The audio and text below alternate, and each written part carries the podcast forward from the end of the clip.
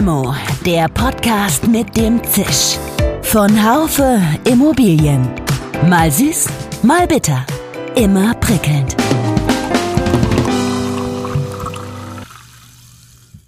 Hallo, liebe Limo-Fans. Seien Sie herzlich willkommen zu Limo, dem Podcast für die Immobilienwirtschaft. Heute haben wir eine ganz besondere Limo. Wir sitzen oder stehen hier nämlich leibhaftig in der Event-Location Mampe Manufaktur am Tempelhofer Berg in Berlin. Heute beschäftigt uns das Thema elektronische Zutrittssysteme, ihr Sinn und Kundennutzen. Was sind die Vorteile von Schlössern, für die man keinen physischen Schlüssel mehr braucht, sondern die ich mit meiner Handy-App oder einem Transponder, womöglich sogar cloud-gestützt öffne?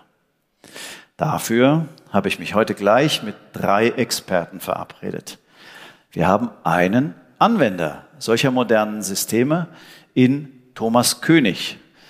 Er ist Leiter IT und Prokurist der Wohnungsgenossenschaft Freiberg. Von alt bis jung kommt jeder damit klar. Für die Alten ist es sogar ein Riesenvorteil, nicht mehr den Schlüssel und das Schlüsselloch zu treffen, sondern einfach nur einen Chip ranzuhalten und die Tür öffnet sich wirklich unten an der Haustür automatisch und oben in der Wohnung brauchen sie einfach nur die Tür öffnen. Eine Riesenerleichterung für die. Wir haben einen Digitalexperten des GDW dabei, Timo Wanke. Er ist äh, wissenschaftlicher Mitarbeiter für die Abteilung Digitalisierung und Demografie.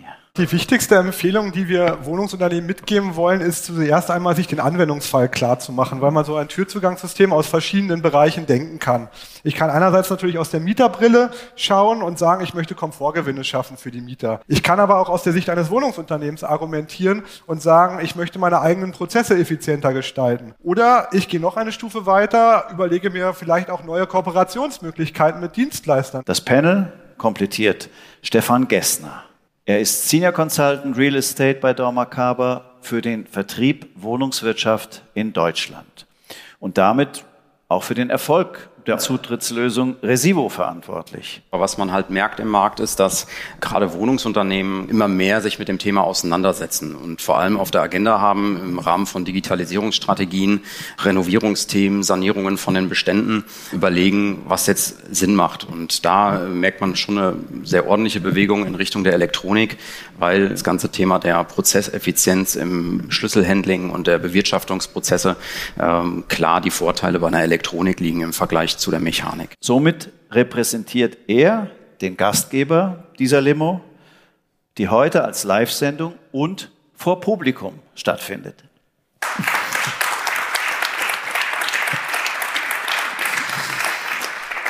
Dormakaba, so viel sei noch gesagt, zum Unternehmen gehört zu den drei größten Unternehmen weltweit im Bereich Tür und Zutritt. Das Unternehmen mit 16.000 Mitarbeitern ist seit 150 Jahren am Markt und bietet umfangreiche Hard- und Software und natürlich auch die dazugehörigen Dienstleistungen. Mein Name ist Jörg Seifert. Ich bin Managing Editor des Fachmagazins Immobilienwirtschaft. Diese Podcast-Folge wird Ihnen präsentiert von Dorma Kaba, Ihr Komplettanbieter für innovative Zutrittslösungen in der Immobilien- und Wohnungswirtschaft. Thomas, herzlich willkommen. Hast du heute schon mit elektronischen Zutrittslösungen zu tun gehabt? Ja, ich war in der Firma. Ach. Natürlich haben wir in der Firma auch ein elektronisches Schließsystem. Leider noch nicht online, sondern nur ein Offline-System. Ich habe heute mein Auto bedient, auch Keyless. Also von daher sicherlich nichts Neues heute für mich. Timo, wo hast du dir heute bereits elektronisch Zutritt verschaffen können? Also auf Arbeit haben wir auch tatsächlich so ein System. Da ich jetzt aber direkt aus dem Homeoffice komme, hat sich bei mir leider nur die U-Bahn-Tür automatisch geöffnet und ich bin hier noch relativ analog heute hier angekommen. Und Stefan, bist du ohne App und Transponder heute überall reingekommen? Tatsächlich nicht. Äh, Im Hotel ist, wie man das ja so kennt, eine elektronische Zutrittslösung, aber natürlich auch eine entsprechende Automatiktür von Dormakava, was einen besonders freut, wenn man dann als Hotelgast ins Hotel kommt. Thomas, ihr habt ein wunderbares Haus der Generationen in Freiberg. Das ist ein Neubauprojekt und seit Januar 2023 mit einem elektronischen Schließsystem ausgestattet. Kommen denn alle drei oder gar vier Generationen in diesem Mehrgenerationenhaus äh, mit dieser Lösung klar? Ja, besser als wir dachten. Also alle unsere Bedenken konnten wirklich komplett äh, zerstreut werden. Von alt bis jung kommt jeder damit klar. Äh, für die Alten ist es sogar ein Riesenvorteil, nicht mehr den Schlüssel und das Schlüsselloch zu, äh, zu treffen, sondern einfach nur einen Chip ranzuhalten und die Tür öffnet sich wirklich äh, unten an der Haustür automatisch, geht automatisch auf mit einem Türantrieb und oben in der Wohnung äh, drehen sie auch einfach, äh, brauchen sie einfach nur die Tür öffnen. Okay, wird eine Riesenerleichterung für die. Wird, wird gut angenommen. Ähm, ich meine, es gibt ja auch einige Wettbewerber auf dem deutschen Markt und äh, wie seid ihr gerade bei Dormakaba gelandet? Oh, das geht ein paar Jahre zurück schon. Wir haben angefangen, ein elektronisches Schließsystem einzubauen äh, in ein anderes Projekt. Das war aber noch ein Offline-System. Aus unserem alten Denken haben wir einfach dieses Schließsystem unseres Verwaltungsgebäudes übernommen. Bis wir dann überlegt haben, nee, wir wollen doch riesen Vorteile eigentlich davon haben. Wir wollen nicht mehr die ganzen Schlüssel oder die ganzen Schlosswechsel äh, machen. Und wir haben dann äh, eine kleine Ausschreibung gemacht, wir haben den Markt analysiert, wir haben äh, festgelegt, was soll denn, was wollen wir denn erreichen mit dem Schließsystem und was soll denn das Schließsystem können. Mhm. Es waren äh, neun Mitbewerber äh, zur Auswahl und ja, wir haben uns dann am Ende für Resivio entschieden. Schon vor zwei Jahren. Und jetzt kam es einfach dazu, dass wir gesagt haben, jetzt sollten wir starten. Jetzt haben wir das Haus der Generation, wo ganz besonders äh, ein elektronisches Schließsystem Vorteile bringt. Wir haben eine Tagespflege, wir haben äh, ähm, Tagesmütter, wir haben eine Senioren-WG da drin und die haben natürlich große Ansprüche an wechselnde Dienstleister. Ja, und äh, deshalb haben wir uns äh, dann dazu entschieden, hier gehen wir jetzt richtig ran, hier gehen wir jetzt in, äh, setzen wir das um. Genau, das können wir ja nachher nochmal vertiefen, was dann im Einzelnen den Ausschlag gegeben hat. Ich möchte jetzt, äh, Timo, dich noch ansprechen. Du bist beim GDW ja auch Referent für äh, Digitales. Äh, du bist auch im Kompetenzzentrum Digivo vertreten.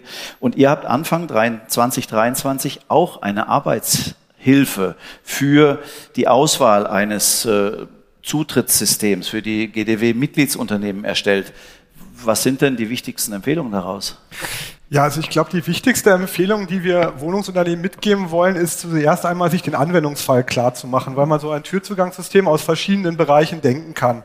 Ich kann einerseits natürlich aus der Mieterbrille schauen und sagen, ich möchte Komfortgewinne schaffen für die Mieter. Vielleicht auch im Bereich altersgerechtes Wohnen oder mobilitätsgerechtes Wohnen für Menschen mit Behinderungen beispielsweise. Ich kann aber auch aus der Sicht eines Wohnungsunternehmens argumentieren und sagen, ich möchte meine eigenen Prozesse effizienter gestalten. Dass zum Beispiel der Handwerker, der in den Technikraum muss, nicht jedes Mal von einem Hausmeister begleitet werden muss, der extra vom Schlüsseltresor in der Zentrale bis ins Objekt gefahren ist. Also so reine Effizienzgewinne aus Sicht des Wohnungsunternehmens.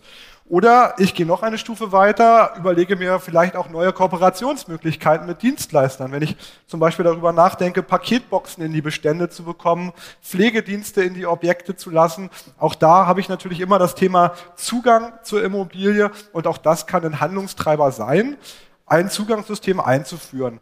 Und vielleicht noch einen zweiten Punkt, der uns auch ganz wichtig war, war natürlich auch immer das Thema, wie nehme ich meine Mieter mit? Weil wir sind nun mal im Bestandswohnungsbau, da haben wir andere Anforderungen als jetzt vielleicht bei einer gewerblich betriebenen Immobilie. Da ist, glaube ich, auch immer ein ganz wichtiger Punkt das Thema Inklusion. Mieterschaften sind sehr divers. Das muss jetzt gar nicht nur immer so altersbezogen sein im Sinne von, wer ist digital affiner und wer nicht, sondern das kann auch natürlich in die Richtung gehen, dass ich sage, naja, wenn ich jetzt Menschen mit Behinderung habe beispielsweise, die jetzt vielleicht auch irgendwie einen Drehknauf nicht mehr so gut bedienen können oder wenn ich Menschen habe, die einfach Sehbeeinträchtigungen haben und dann irgendwie eine App, die äh, dunkel mit hellgrauer Schrift programmiert wurde, nicht lesen kann.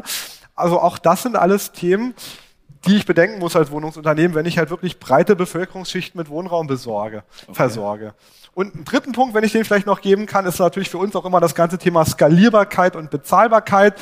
Wir verwalten, also unsere Mitgliedsunternehmen verwalten sehr große Immobilienbestände und da ist es natürlich wichtig, dass diese Lösung bezahlbar ist.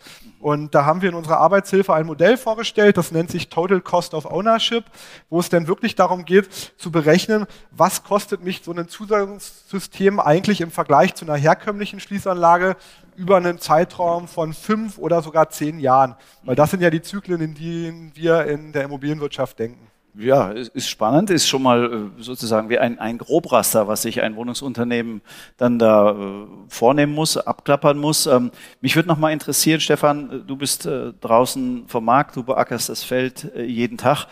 Wie groß ist der Marktanteil von elektronischen Schließsystemen überhaupt in Deutschland? Also einen genauen Status quo vom Marktanteil ähm, habe ich nicht, aber was man halt merkt im Markt ist, dass ähm, gerade Wohnungsunternehmen ähm, immer mehr sich mit dem Thema auseinandersetzen und vor allem auf der Agenda haben im Rahmen von Digitalisierungsstrategien, Renovierungsthemen, Sanierungen von den Beständen äh, überlegen, was jetzt Sinn macht. Und da äh, merkt man schon eine sehr ordentliche Bewegung in Richtung der Elektronik, weil, äh, wie Timo das ja auch gerade schon angedeutet hat, das ganze Thema der Prozesseffizienz im Schlüsselhandling und der Bewirtschaftungsprozesse ähm, klar die Vorteile bei einer Elektronik liegen im Vergleich zu der Mechanik. Und, und gibt es nicht mal irgendwie so eine Pi mal Daumen-Zahl? Ist es ein Viertel? Sind es fünf Prozent oder wie viel, wie groß ist da die Marktabdeckung schon? Ja, also wir wissen ähm, von einer Marktstudie, äh, die erhoben wurde, dass sich aktuell bis zum Jahr 2025 ähm, rundweg 75 Prozent der befragten Unternehmen auf jeden Fall mit dem Thema beschäftigen wollen und dementsprechend eine digitale Lösung auch einsetzen werden. Ähm, von daher ähm, ist der Status quo, ich sag mal, sehr wachsend. Ja, eine, eine, Prozentanzahl kenne ich jetzt nicht, mhm. aber zumindest die Tatsache, dass die Unternehmen sich damit gerade sehr massiv auseinandersetzen und auch ein klares Commitment gegeben haben, das umzusetzen. Ah. Ich meine, äh, Thomas, ihr habt euch auch damit auseinandergesetzt und habt, äh, wie du ja gesagt hast, schon eine Entscheidung gefällt und habt auch jetzt schon quasi ein erstes Modellobjekt im Einsatz. Wenn ich mir so vorstelle, bei so einem Mieterwechsel gibt es ja mindestens mal vier Schlosswechsel im herkömmlichen System. War das so einer der Schmerzpunkte, warum ihr das jetzt eingerichtet habt? Das war auf jeden Fall einer davon. Wir wollten unsere Prozesse natürlich erleichtern. Also was aber der, der Treiber, der ursprüngliche Treiber war, war die Hoheit wieder über unser Schließsystem zu gewinnen. Aha. Weil es war schon lange im Einsatz. Äh, natürlich haben wir schon, äh, oder die Mieter, sehr viele Schlüsselverluste hinter sich gehabt. Und äh, dann kam ein Ereignis. Und zwar der Einbruch in die Firma, die unser Schließsystem verwaltet und die Schlüssel. Mhm. Und da sind äh, sehr viele Schlüssel weggekommen. Wir, die Sicherheit war also nicht mehr gegeben. Wir mussten, hatten einen enormen Aufwand, äh, dann unseren Mietern die neuen Schlüssel zuzugeben. Und das war erstmal der Treiber, überhaupt uns für ein elektronisches Schließsystem zu entscheiden.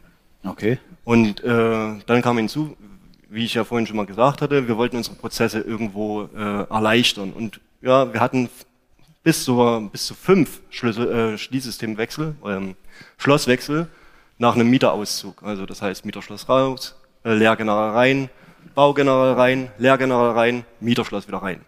Und das ist natürlich ein enormer Aufwand, äh, ist mit enormen Fahrstrecken verbunden. Auch selbst, wir sind zwar ein regionaler, äh, ein regionales Unternehmen, nur in Freiberg an sich, aber selbst da kommen einige Kilometer zusammen, es geht einiges an Zeit verloren. Mhm. Und das wollten wir uns natürlich auch sparen. Das war auf jeden Fall ein Treiber.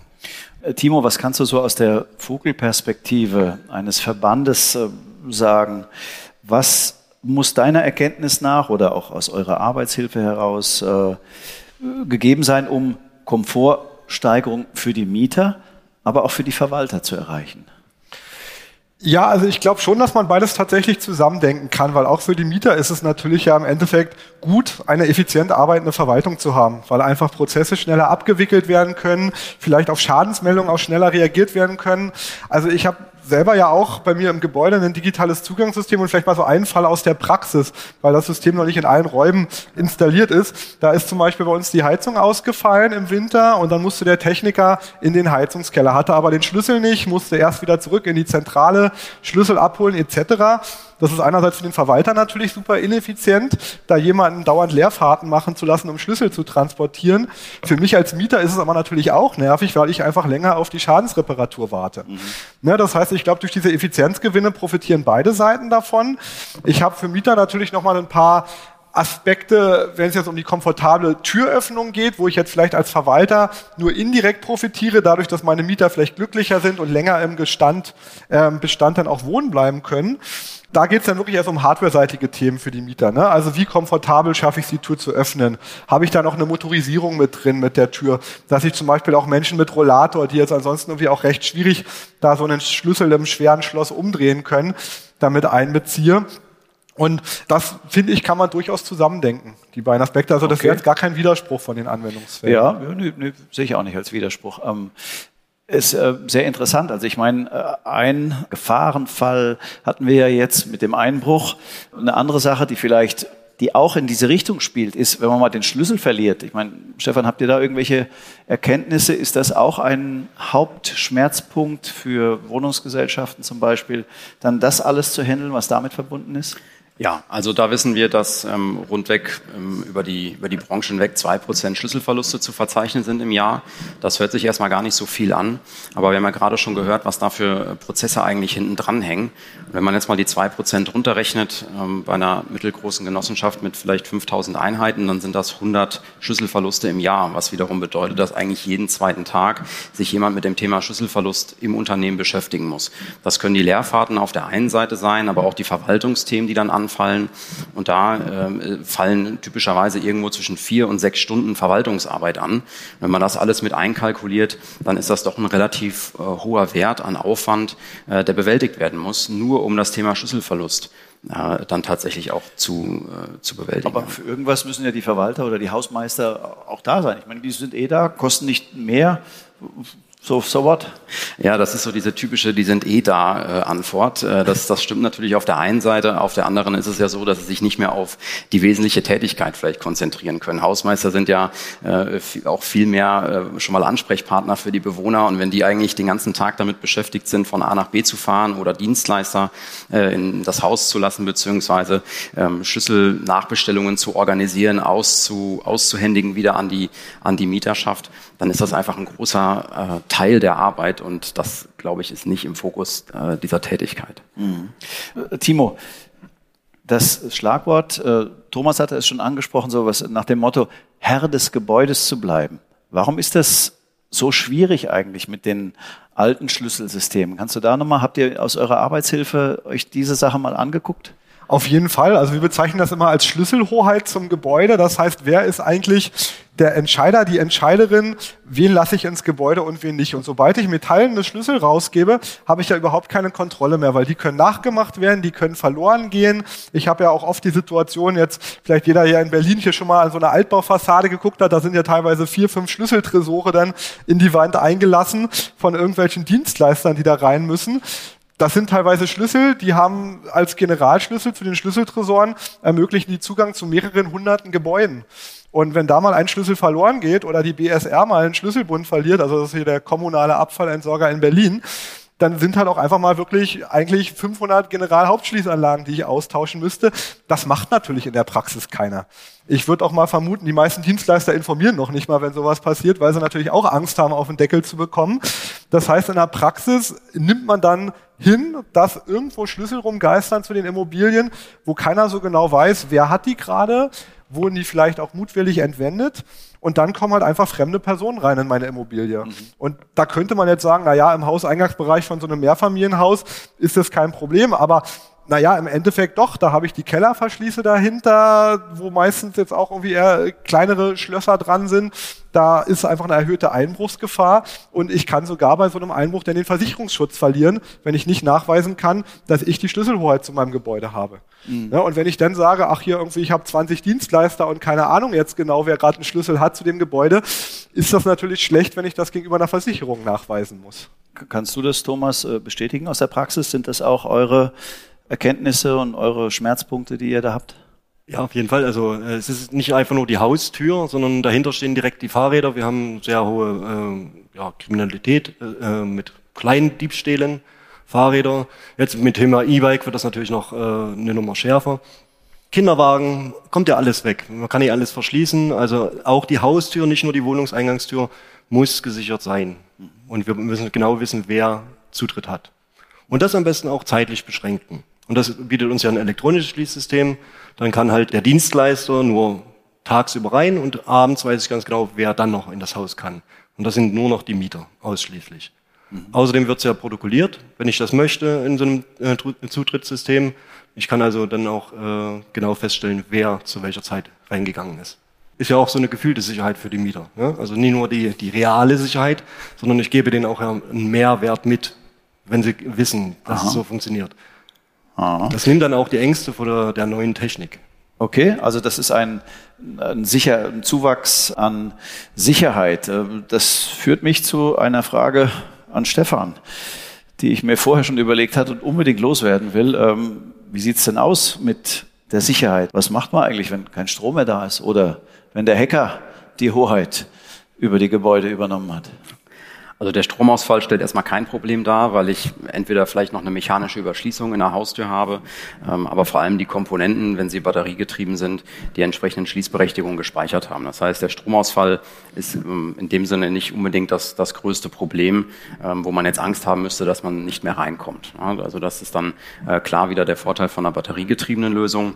Oder halt eben die Kombination Elektronik und Mechanik, dass es dann eben vielleicht doch die Möglichkeit gibt, mit dem klassischen Schlüssel äh, eine Tür aufzuschließen.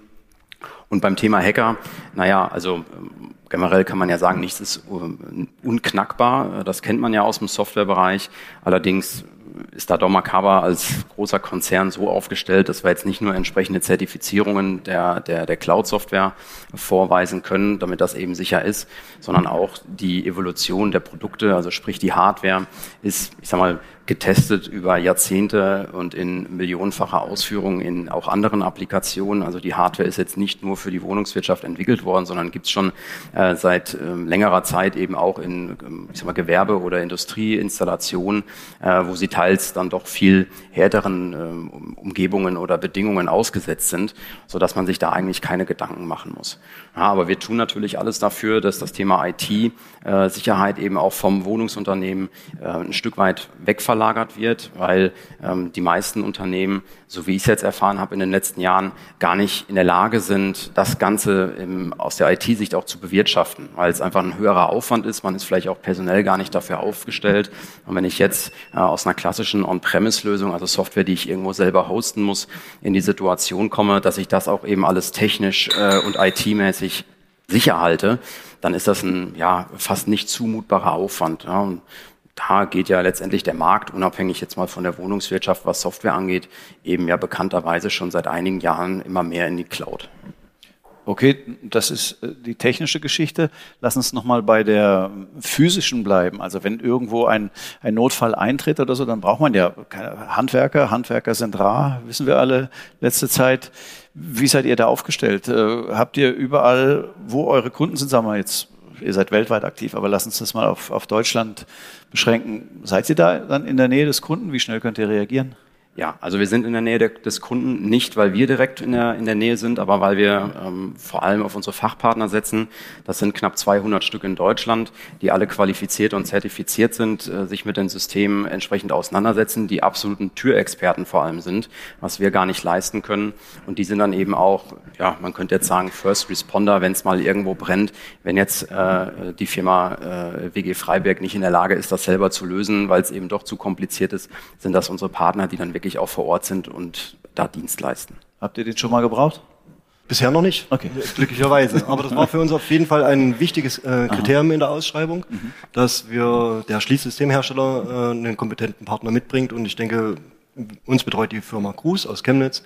Sie ist äh, 24 Stunden, sieben Tage die Woche erreichbar für uns mhm. äh, und ist halt regional bei uns äh, verankert. Das war uns ein ganz wichtig, äh, für uns ein ganz wichtiger Punkt bei der Ausschreibung, was nicht alle äh, Hersteller mitbringen. Okay, also dass man diese 24-7-Bedienung äh, dann in der Hinterhand hat, scheint dann auch wichtig zu sein, auch nochmal für so einen Aspekt, dass man sowas dann einführt. Ja? ja wir sind ja in der Wohnungswirtschaft. Kein Mieter möchte vor der Tür stehen bleiben, ja, weil unser Schließsystem ausfällt. Deswegen frage ich das ja. Also, genau, also das ist für uns ja ein, ein ganz enormer äh, Aspekt. Aha, also das ging, ging auch nachts um drei. Genau. okay, äh, Timo, ich, ich wollte nochmal auf eure hm, Erkenntnisse seitens des GDW kommen. Habt ihr irgendwie mal so eine Hitparade gemacht? Was sind denn die super Use Cases so aus Mietersicht? Was, warum jemand elektronische Zutrittssysteme einführen würde? Ja, also eine Hitparade war es jetzt nicht, aber die Fälle, die wir uns überlegt haben, gehen natürlich stark in die Richtung auch andere Personen in die Immobilie lassen. Ne? Also Beispiel, ich bin im Urlaub und Tante Erna soll die Blumen gießen oder ich habe einen Pflegedienst, der mit rein soll oder jemand soll mal kurz das Paket bei mir in die Wohnung stellen. Also all so eine Geschichten, wo ich temporär befristet zumeist halt jemanden in meine Wohnung lassen möchte, wo ich aber trotzdem noch die Kontrolle haben möchte, natürlich natürlich und dieses Zugangsrecht dann entziehen kann. Das sind, glaube ich, so klassische Anwendungsbereiche jetzt im, im Mietwohnungsbereich, wenn ich in Richtung äh, betreutes Wohnen oder auch pflegebedürftige äh, Mietenden schaue, dann könnte ich mir natürlich da auch einfach die Pflegedienste ganz klassisch vorstellen. Insbesondere jetzt ältere Menschen, die dann vielleicht auch äh, im Bett liegen und jetzt nicht so schnell zur Tür kommen, um dann beispielsweise den Pflegedienst reinzulassen, ist es natürlich auch super, da dann temporär die Reinigungskraft oder den Pflegedienst reinzulassen, ohne aufstehen zu müssen beispielsweise. Mhm. Ja, und das dann aber auch wirklich nur temporär begrenzt, dass ich halt immer noch als Mieter weiß, ich habe die Schlüsselhoheit zu meiner Wohnung. Weil ich glaube, das ist ein ganz wichtiger Punkt und die habe ich halt einfach nicht, wenn ich den Metallschlüssel aus der Hand gebe. Metallschlüssel ist im Prinzip ein 24-stündiges Zugangsrecht zu meiner Wohnung. Und bei einem elektronischen Zugangsrecht habe ich halt einfach die Möglichkeit, das viel feingranularer einzustellen. Mhm. Und das gibt, glaube ich, nochmal so ein besseres Sicherheitsgefühl. Stefan, du bist der Vertriebler, wenn ich das nochmal so sagen darf. Äh, wie, was, welche Ereignisse, also wir hatten den Einbruch, wir hatten Schlüsselverlust oder so, was, was unterstützt euch bei der Gewinnung von Projekten? Gibt es da irgendwelche anderen Use Cases, andere Erscheinungen, die in der Bewirtschaftung einer Immobilie auftreten, wo man denkt, okay, wenn das jetzt so ist, da müsste ich doch mal drüber nachdenken, vielleicht ein elektronisches Schließsystem einzuführen. Ja klar, also auf der einen Seite gibt es viele, ich sag mal, Use Cases, wie wir sie gerade auch schon gehört haben, rund um das Thema Zutrittsmanagement, die einerseits auf der Verwalterseite oder Eigentümerseite oder auch auf der Mieterseite irgendwo zum Tragen kommen. Ähm, das ist, glaube ich, klar. Aber andererseits gibt es ja auch Themen rund um die Tür, die jetzt vielleicht erstmal gar nichts mit der Zutrittslösung in dem Sinne zu tun haben, sondern äh, weil die Tür vielleicht gar nicht richtig schließt oder weil ich mir jetzt Gedanken mache beim Neubau zum Bereich altersgerechtes Wohnen, wie jetzt eben jemand äh, vereinfacht reinkommt. Wir hatten gerade schon das Beispiel vom Timo mit, mit dem Rollator, da wäre es ja entsprechend hilfreich, wenn die Tür irgendwo automatisch aufgeht. Und diese Kombination von, von Möglichkeiten rund um die Tür hilft, ja, um, um das ganze Thema ansprechen zu können ja, und einfach die Bedürfnisse rund um die Tür und die Anforderungen lösen zu können. Also da kann man ein schönes Stück mal rauszoomen, jetzt Zutrittsmanagement mit Recivo auf der einen Seite, aber einfach die technische Komplexität rund um die Tür auf der anderen Seite, die gelöst werden kann.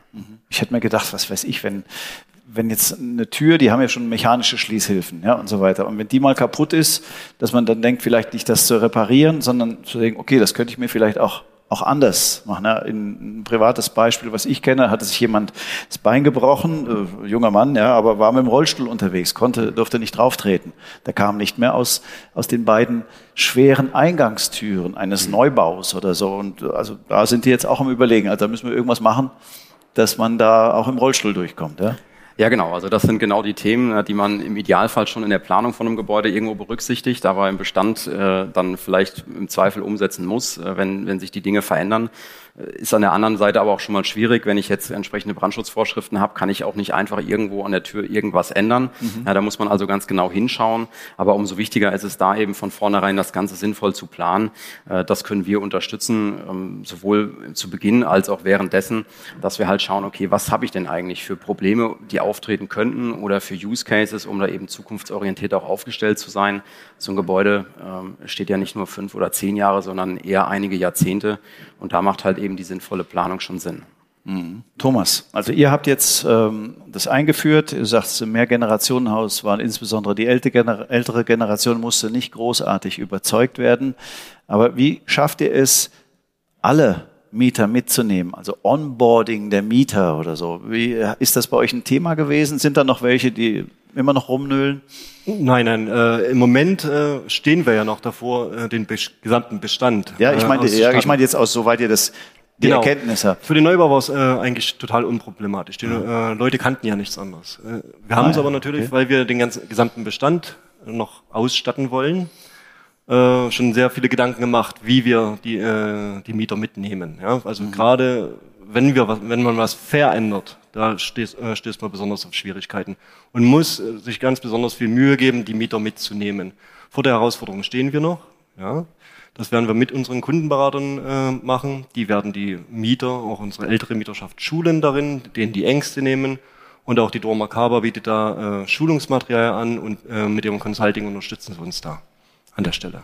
Okay. Das heißt, die werden dann einzeln angesprochen oder gibt es mal ein Sommerfest oder, oder irgendwo, wo, wo sowas auch das Thema mit ist? Oder? Nein, man muss sich wirklich einen genauen Plan machen, wie viel kann man leisten, wie viel kann der Dienstleister, also der Schlüsseldienstleister leisten, wie viel Umbauten, äh, mhm. der ist wahrscheinlich weniger das äh, Bottleneck, sondern wie viel kann der Kundenberater versorgen. Und wir haben ja auch die Erfahrung mit dem mechanischen Schließsystem. Ja, man, äh, man gibt die Schlüssel aus, nicht jeder ist da, also werden wir wahrscheinlich äh, in diesem elektronisch-mechanischen System bleiben, so dass wenigstens noch die Leute, die noch keinen elektronischen Chip bekommen haben, den mechanischen Schlüssel äh, benutzen können. Da muss man sich schon äh, sehr viele Gedanken machen. Danach äh, dann äh, so eine Kulanzzeit und dann wird das mechanische Schließsystem bei uns ausgebaut. Mhm. Und es kommt nur noch ein Schließsystem rein, wo es nur noch wenige Generäle gibt, die im Safe liegen und gar nicht rausgegeben werden an Dienstleister, nur für den Notfall genutzt werden. Also diese Onboarding-Problematik, die werden wir noch vor, äh, haben wir noch vor uns. Man muss sie sich genau durchdenken, wenn man in den Bestand geht. Wie viel können wir wirklich, äh, wie viel Schulungsbedarf gibt es? Da müssen wir selber erstmal Erfahrungen sammeln. Mhm. Wir nehmen uns dann Zeit und werden dann schrittweise über drei, vier Jahre dann unseren Bestand ausstatten. Okay, also fürs Onboarding der Mieterinnen und Mieter muss man sich einiges an Goodies wahrscheinlich dann überlegen und auch an Möglichkeiten der Kommunikation, Kontaktaufnahme. Äh, Timo, was ist für die Wohnungsgesellschaften oder Verwaltungsgesellschaften? Äh, man sagt ja auch immer, mit der Möglichkeit, elektronische Zutrittssysteme einzuführen, gibt es auch ganz neue Geschäftsmöglichkeiten. Habt ihr da was identifiziert, was äh, low-hanging fruits sein könnten, was man schnell umsetzen kann? Ja, ich will vielleicht noch mal ganz kurz auf dieses Thema Mieterkommunikation okay. auch ein, eingehen, weil das wirklich auch ein sehr wichtiger Punkt für uns war in unserer Arbeitshilfe. Und da glauben wir, dass man das schon auf jeden Fall sehr ernst nehmen sollte. Also ich freue mich natürlich, wenn es in Freiburg jetzt so gut aufgenommen wurde, das Thema. Aber wir rechnen da schon auch teilweise mit Vorbehalten am Anfang bei den Mietern, die man aber, glaube ich, durch ganz einfache Argumentation hemmen kann. Ne? Ähm, beispielsweise, wenn ich jetzt sage, ich mache wirklich mal eine Informationsveranstaltung, vielleicht auch mal mehrsprachige Rundschreiben, das ist für uns auch immer ein Thema, gerade im sozialen Wohnungsbau, wo vielleicht auch alle jetzt nicht unbedingt deutsche Fachtermini verstehen wenn ich das vielleicht auch einfach so ein bisschen mit der Motivation dahinter ankündige, was sich verbessert und nicht vielleicht gleich im Prinzip die Einführung des äh, Zugangssystems gleich mit der Betriebskostenerhöhung zusammen verkünde, habe ich natürlich dann irgendwie schon nochmal natürlich Möglichkeiten, das vielleicht auch ein bisschen mieterfreundlicher dann anzukünden. Mhm. Hemmnisse nehmen auch in dem Sinne von, dass ich natürlich auch auf dieses Vertrauensverhältnis zwischen Mieter und Vermieter aufbauen muss, ne, weil da gehört, glaube ich, auch sehr viel Vertrauen dazu, ein digitales Türzugangssystem bei mir in der Wohnungstür durch meinen Vermieter installieren zu lassen, weil ich natürlich nie so 100% technisch nachvollziehen kann, kann der sich jetzt doch irgendwie über die Plattform Zugang zu meiner Wohnung verschaffen und dann irgendwie die ausstehende Mietzahlung irgendwie durch meinen Flachbildfernseher kompensieren. Also da muss ich, glaube ich, schon auch ein gutes Vertrauensverhältnis haben. Und dann kann es aber auch gut gelingen denke ich. Ne? Also okay. das ist, glaube ich, ein ganz wichtiger Punkt. Und Vertrauen wäre für mich auch so die Überleitung zu den Geschäftsmodellen, weil auch da ist es, glaube ich, ganz wichtig, wenn ich weitere Kooperationen zum Beispiel abschließen. Ne? Also Geschäftsmodell muss ja immer gar nicht jetzt gleich heißen, dass ich da jetzt irgendwie Geld mit verdienen möchte, sondern ich sehe es auch eher so auf diesem Kooperationsansatz, dass ich zum Beispiel Paketboxen in den Hauseingangsbereich stelle. Also dass der Paketbote beispielsweise jetzt nicht hier wieder komplett alle äh, Mietparteien äh, durchklingeln muss und den Nachbarn fragen muss, können Sie bitte ein Paket für Ihren Nachbarn annehmen, sondern dass ich eine Paketbox, das gibt es zum Beispiel auch in Berlin-Gropiusstadt schon erste Projekte, wo ich dann als Paketzusteller, Paketzustellerin in die Immobilie komme und dann halt möglichst mit dem gleichen System auch direkt die Paketboxen dann mit den Paketen bestücke. Mhm. Ich kann natürlich auch als Vermieter selbst Kooperationen schaffen mit Reinigungsdiensten, wo ich zusätzliche Services anbiete oder auch mit Pflegediensten, Sozialbetreuung. Also auch da ganz verschiedene Stakeholder, die ja alle irgendwie erstmal in die Immobilie rein müssen und dann teilweise im nächsten Schritt auch in die Wohneinheit. Und da glaube ich, gibt es wirklich sehr hohes Potenzial. Wichtig aber natürlich dann auch, dass ich dieses Projekt von Anfang an richtig aufziehe und das Vertrauen der Mieter halt auf jeden Fall auf meiner Seite habe. Okay. Äh, Stefan, technisch äh, würdet ihr alle Voraussetzungen für sowas schaffen, dass quasi auch Geschäftsmodelle für denjenigen, der es dann anwendet, auch noch einträglich sind und nicht nur für euch? Auf jeden Fall. Also was man ja immer wieder hört, ist der Begriff Ökosysteme. Und äh, wichtig hierbei ist halt, dass man jetzt nicht immer nur vom eigenen Ökosystem innerhalb eines Herstellers spricht, sondern vor allem ja auch in der Lage ist, dann mit Partnern zu kooperieren, um genau eben diese Use Cases, wie Timo sie auch gerade beschrieben hat, beim Thema Paketbox so angenehm äh, wie möglich zu gestalten. Und das äh, ist vor allem heutzutage dann möglich äh, durch die Digitalisierung und den äh, typischen API-Themen, also Programmierschnittstellen zwischen den Systemen, was halt bei einer Cloud-Anwendung doch deutlich einfacher funktioniert als bei einer äh, Lösung Lösung, die ich jetzt on-premise selber irgendwo hoste.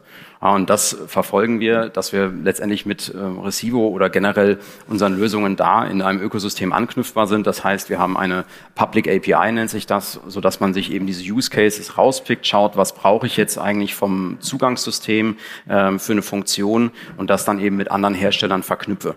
Ja, das kann jetzt einerseits sein, dass ich äh, die gleiche äh, Hardware bei den Medien benutzen kann, dass ich jetzt nicht für den, ich sag mal, smarten Briefkasten oder die Paketfachanlage irgendwie nochmal ein zweites Medium brauche, sondern dass das eben schon mal auf der Hardware-Ebene alles miteinander harmonisiert funktioniert, dass die Laser, die installiert werden, die gleichen sind, aber vor allem auch auf der, ich sag mal, API-Ebene Daten austauschen kann. Denn das Ganze bringt halt auch nichts, wenn ich nicht automatisieren kann und somit Arbeit reduziere. Denn ich möchte jetzt ungern beim, ich sag mal, digitalen Briefkasten, bei den Klingelschildern oder eben bei den Paketfachanlagen nochmal manuell die ganzen Mieterstammdaten einpflegen. Ähm, dann habe ich das ERP-System, was das führende System ist und das muss dann, naja, einfach gesagt auf Knopfdruck eben über die elektronische Zutrittslösung halt auch in diese, ich sag mal, Ökosystemwelt dann einfließen, dass man diese Möglichkeiten miteinander verknüpft. Mhm. Thomas, du bist ja auch der IT-Experte, IT-Leiter bei euch im Unternehmen.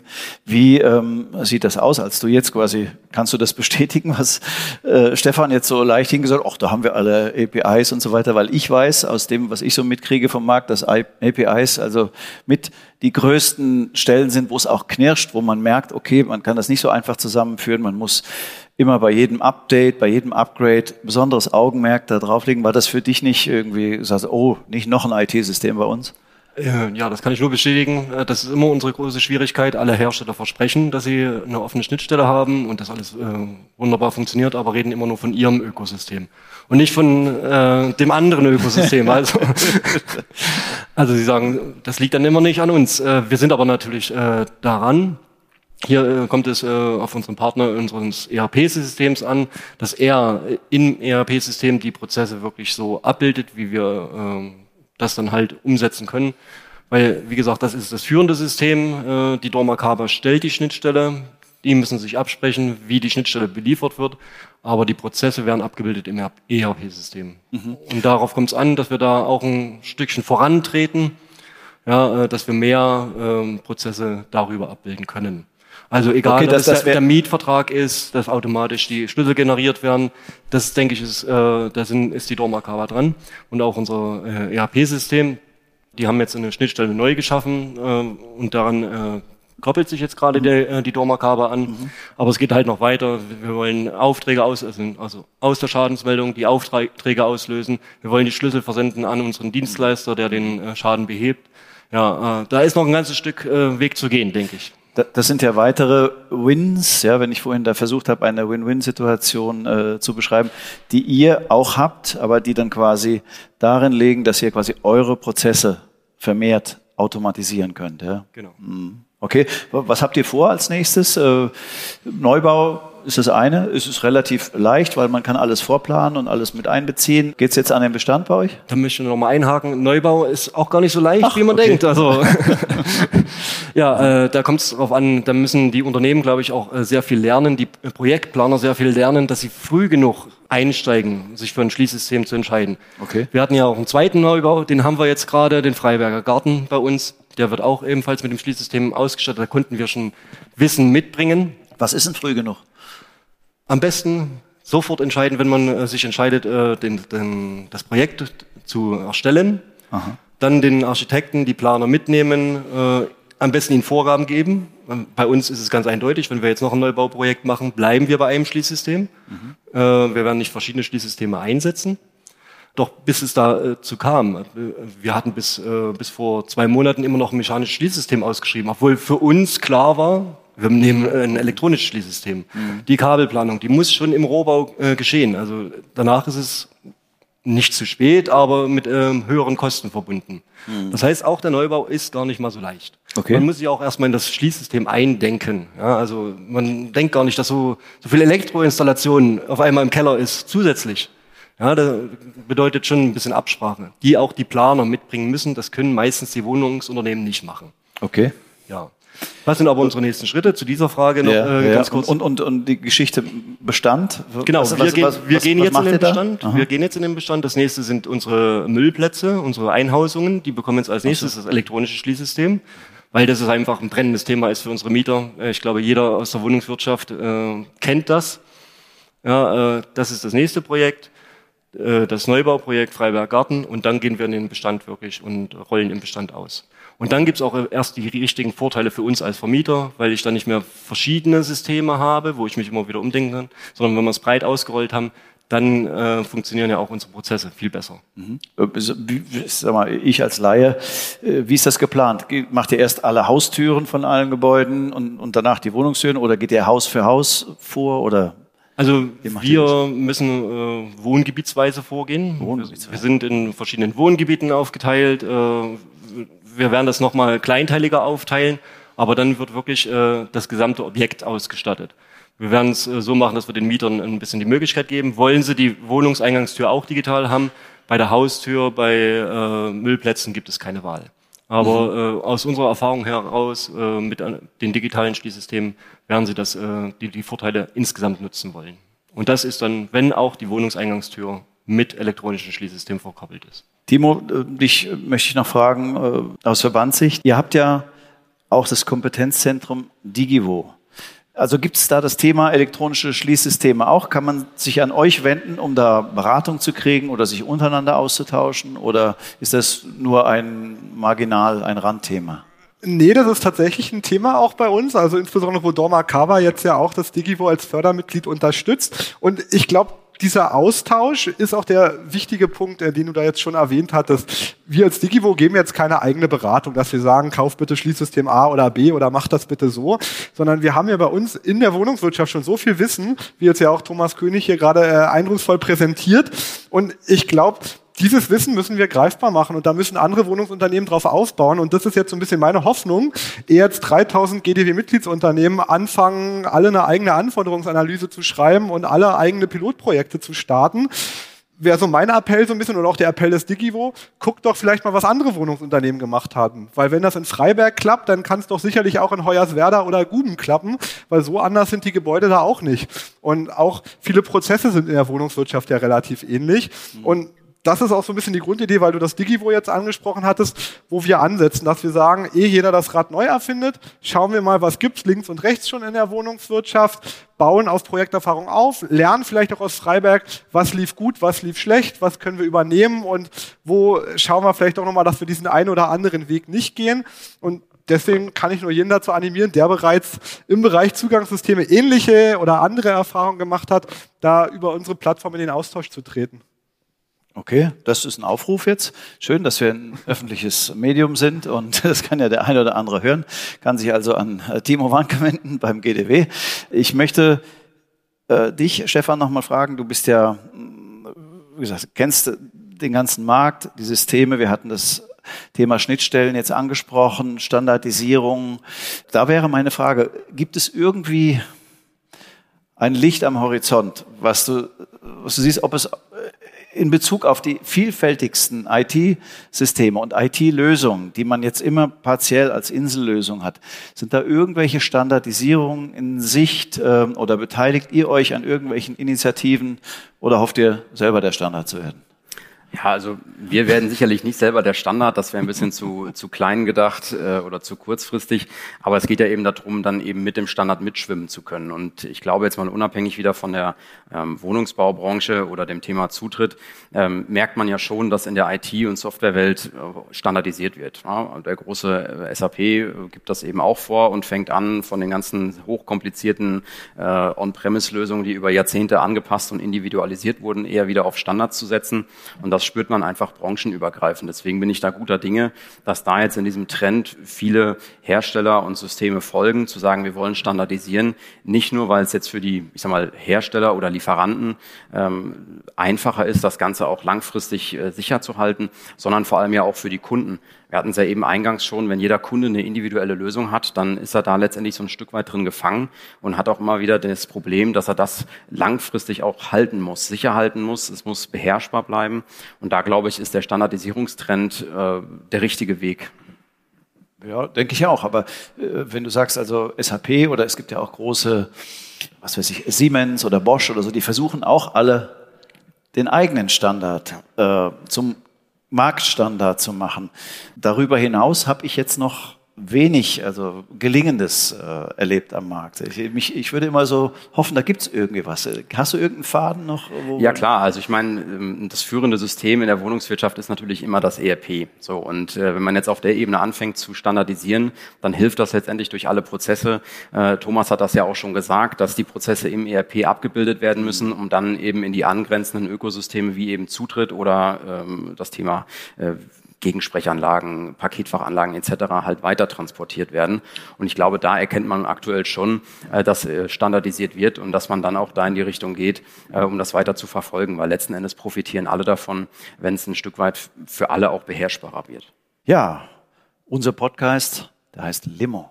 Und es gibt zum Abschluss immer noch eine Personality-Frage. Und ähm, deswegen möchte ich dir, Timo, die Frage stellen, wenn wir dir eine Limo ausgeben würden, das machen wir auch natürlich, äh, wenn du das möchtest, mit wem würdest du die gerne trinken und warum? Es kann eine lebende Person sein, es kann eine schon verstorbene sein, es kann eine Fantasy Gestalt sein. Ah, okay, an Tote hatte ich jetzt gar nicht gedacht zum Trinken. Nee, also äh, wer mich gerade besonders interessiert, ist, glaube ich, Sam Altman, der Gründer von OpenAI und das ganze Thema ChatGPT. Und weil er auch einfach, glaube ich, eine recht spannende Person ist. Ich meine, erst eine neue Technologie erfinden und dann sich für die Regulierung derselben einsetzen. Das finde ich auch schon irgendwie einen sehr interessanten Aspekt. Und er hat auch politisch so ein paar Themen mit Grundeinkommen und ähnliches, was ihn interessiert. Ich glaube, das ist ein ganz spannender Gesprächsthema. Ich freue Partner, ich freue mich aber auch mit euch allen hier heute noch eine Limo zu trinken, weil das ist ja das Schöne an einem Live-Podcast, dass man auch wirklich hier Gäste heute hat. Ja, sehr schön. Das ist natürlich eine gute Idee. Stefan. hey. Äh, Stefan, mit wem würdest du deine Limo trinken? Ja, das ist jetzt ganz witzig. Also wir haben uns nicht abgesprochen, aber ich habe mir auch Sam Oldman ausgedacht, Nein. weil ich mir denke, dass gerade das ganze Thema mit äh, künstlicher Intelligenz ja absolut durch die Decke geht in die verschiedensten Richtungen. Ja. Und ich glaube, der wäre mal ein inspirierender Limo-Partner, um mal ein bisschen zu philosophieren, was er so in den nächsten Jahren oder Jahrzehnten sieht, was da passiert, was andere Unternehmen dadurch beeinflusst. Äh, da sieht man ja heutzutage auch schon in der eigenen Branche über KI-getriebene Chatbots oder Anrufbeantworter, wie sie äh, entsprechend äh, helfen können. Also ich habe mir jetzt auch den Sam Oldman ausgedacht gedacht, da müssen wir uns die Limo teilen. Okay. Sag, müsst ihr die durch drei teilen, die Limo, äh, Thomas? Ich bin jetzt zwar ein ITler, ne, aber ich ja. denke überhaupt nicht an IT. Nee. also ich würde, wem würdest du deine Limo trinken? Mit dem Herrn Habeck. Ich würde den einfach mal gerne Ruhe gönnen. Dann kann er sich mal zur der, Ruhe setzen. Der muss jetzt in die Sommerverlängerung. ja, herrlich. Ja, das wäre natürlich auch ein sehr interessanter Gesprächspartner. Das war Limo, der Podcast für die Immobilienwirtschaft. Heute mit Thomas König, Timo Wanke und Stefan Gessner. Ihr seid ja alle auf die ein oder andere Weise persönlich mit diesem Thema elektronische Zugangssysteme verbunden. Das haben ja eure Schilderungen heute ergeben. Und vielleicht habt ihr bei den Limo-Hörerinnen und Hörer Tür und Tor geöffnet, um sich auch mal mit diesem Thema theoretisch oder vielleicht sogar in der Praxis zu beschäftigen. Herzlichen Dank für eure geteilten Einsichten.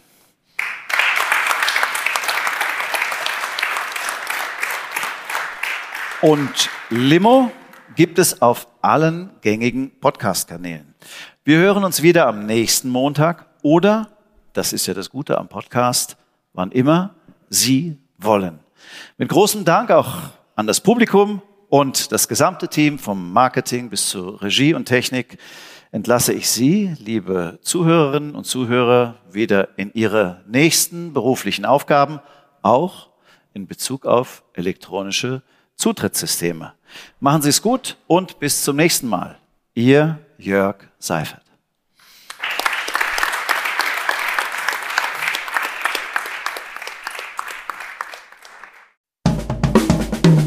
Schön, dass Sie dabei waren. Bis zur nächsten Folge von Limo, dem Podcast mit dem Tisch von Haufe Immobilien. Um keine Folge zu verpassen, abonnieren Sie doch einfach den Podcast in Ihrer Podcast-App.